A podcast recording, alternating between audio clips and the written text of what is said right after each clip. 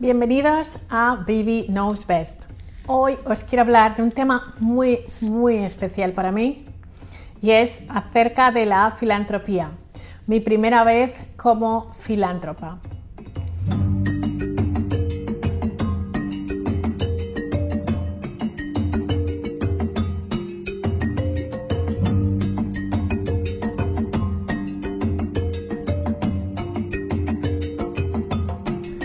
Muchos os preguntaréis por qué realmente mm, me llaman filántropa. La verdad es que filántropos somos todos. Cualquier persona que tenga un interés especial por ayudar a los demás, por dar algo a los demás, ya es filántropo.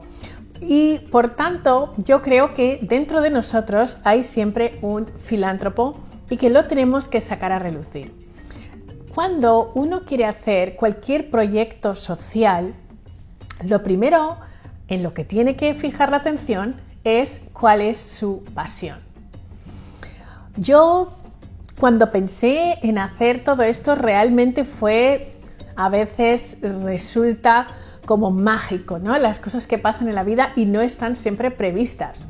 Pero es verdad que cuando fui a Ghana y conocí al mm, jefe de Cocofu, ¿sabes? Al que le llaman el rey de Cocofu, da igual porque depende de cómo lo quieras llamar, puede ser el chief, le llaman el chief, pero también es el, el king de Cocofu, ¿no?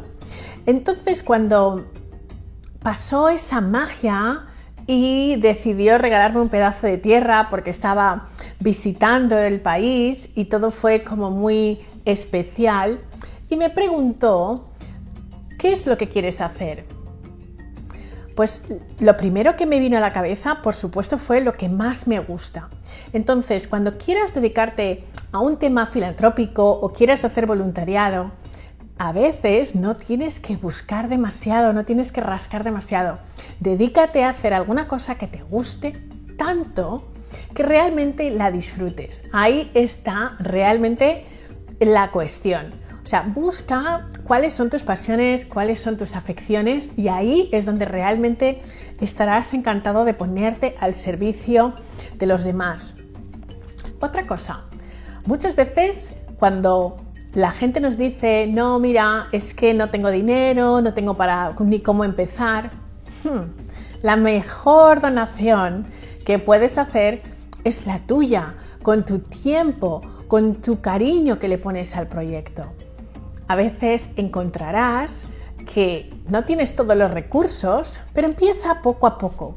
Incluso yo te diré que al principio pues viajamos con los libros en la maleta y llegamos a muchos sitios como a Kenia, pues un montón de voluntarios con maletas con libros. En Uganda prácticamente fue lo mismo y así, bueno, pues hemos ido poquito a poco sorteando, ¿no?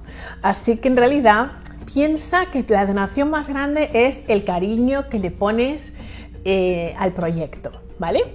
Otra cosa, no lo tienes que hacer todo solo. Ser filántropo no significa que, bueno, que soy millonario y entonces pongo lo, pongo todo, no. Rodeate de personas que te puedan ayudar a construir tus sueños. Y muchas veces cuando pones la intención de hacer algo, y lo cuentas, las personas aparecen y te quieren ayudar. Así que bueno, ahí te lo dejo.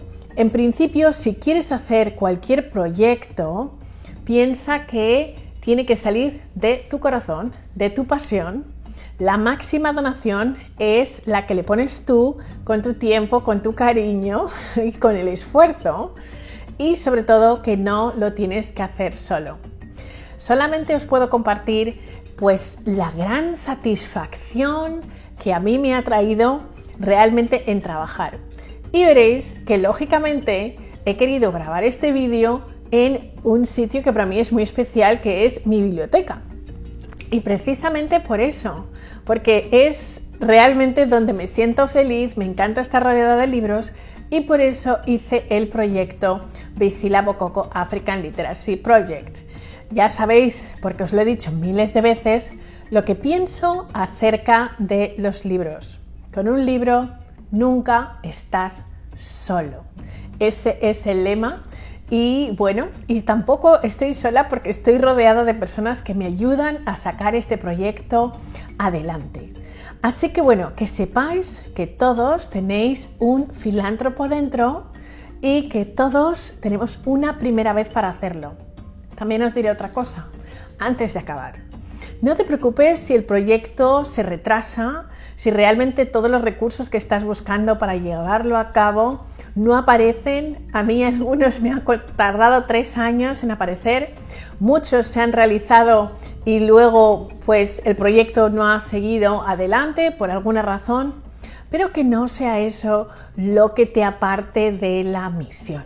La misión en general es solamente una, es ayudar. Y dentro de ayudar a los demás, también hay una parte ciertamente egoísta, porque te hace sentir súper bien. Así que bueno, os dejo pues para explicaros simplemente esto y eh, os doy muchísimas, muchísimas gracias por vuestra atención y espero veros la próxima semana. Chao, chao.